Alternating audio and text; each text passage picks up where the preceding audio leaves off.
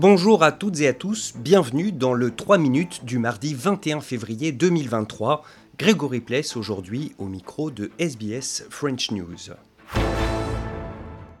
L'Australie en panne de courant dès 2025, c'est l'alerte sonnée par l'AMO, le régulateur australien du marché de l'électricité, qui note que l'avancement de projets de développement d'énergie renouvelable ne va pas assez vite pour compenser la fermeture anticipée de nombreuses centrales à charbon, en particulier sur la côte Est. Résultat, la demande d'électricité pourrait être supérieure à l'offre d'ici quelques années, et le seul moyen de s'en prémunir, d'après Daniel Westerman, le PDG de l'AMO, c'est que l'ensemble des projets déjà annoncés dans le renouvelable soient menés à leur terme et dans les temps. What we see towards the back end of the decade is increasing reliability gaps, and those gaps hit every mainland state in the national electricity market. The analysis that AEMO undertakes is only on what's called committed projects. They really have to be there and with a firm expectation that they will be delivered. Sur le front diplomatique, l'Australie a fait part de son opposition à la participation des athlètes russes et biélorusses aux prochains Jeux olympiques. Un appel au boycott défendu également par Volodymyr Zelensky, le président ukrainien qui a rencontré lundi Joe Biden lors d'une visite surprise à Kiev. Le président américain, quasiment un an après le début de l'invasion russe, a réaffirmé le soutien des États-Unis à l'Ukraine.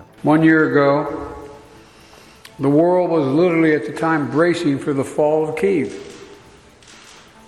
Seems like a lot longer ago than a year, but think back to that year.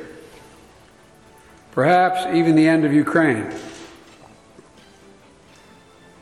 You know, one year later, Kiev stands, and Ukraine stands, democracy stands, the Americans stand with you, and the world stands with you. En France, après un débat tendu et qui s'est conclu sans vote à l'Assemblée nationale sur la réforme des retraites, la main tendue d'Elisabeth Borne aux syndicats. Elle promet d'inscrire dans la loi un accord conclu entre les organisations patronales et syndicales qui généralise des dispositifs d'intéressement et de participation à toutes les entreprises. La chef du gouvernement s'exprimait devant plusieurs ministres et des membres du parti Renaissance réunis en convention. Cet accord, c'est d'abord la preuve que malgré le contexte, le dialogue social continue et porte ses fruits. C'est un accord très riche qui touche une large palette de sujets. Ce sont des mesures importantes qui auront un impact durable sur le pouvoir d'achat des salariés et leur association à la vie de l'entreprise. Ce sont des mesures significatives qui prouvent que nous avons raison de faire confiance au dialogue social.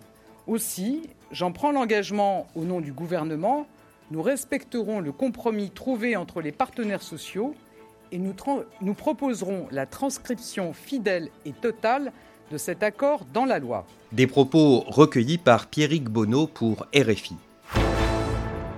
Voilà pour l'essentiel de l'actualité en 3 minutes. À demain, mercredi, pour un nouveau bulletin.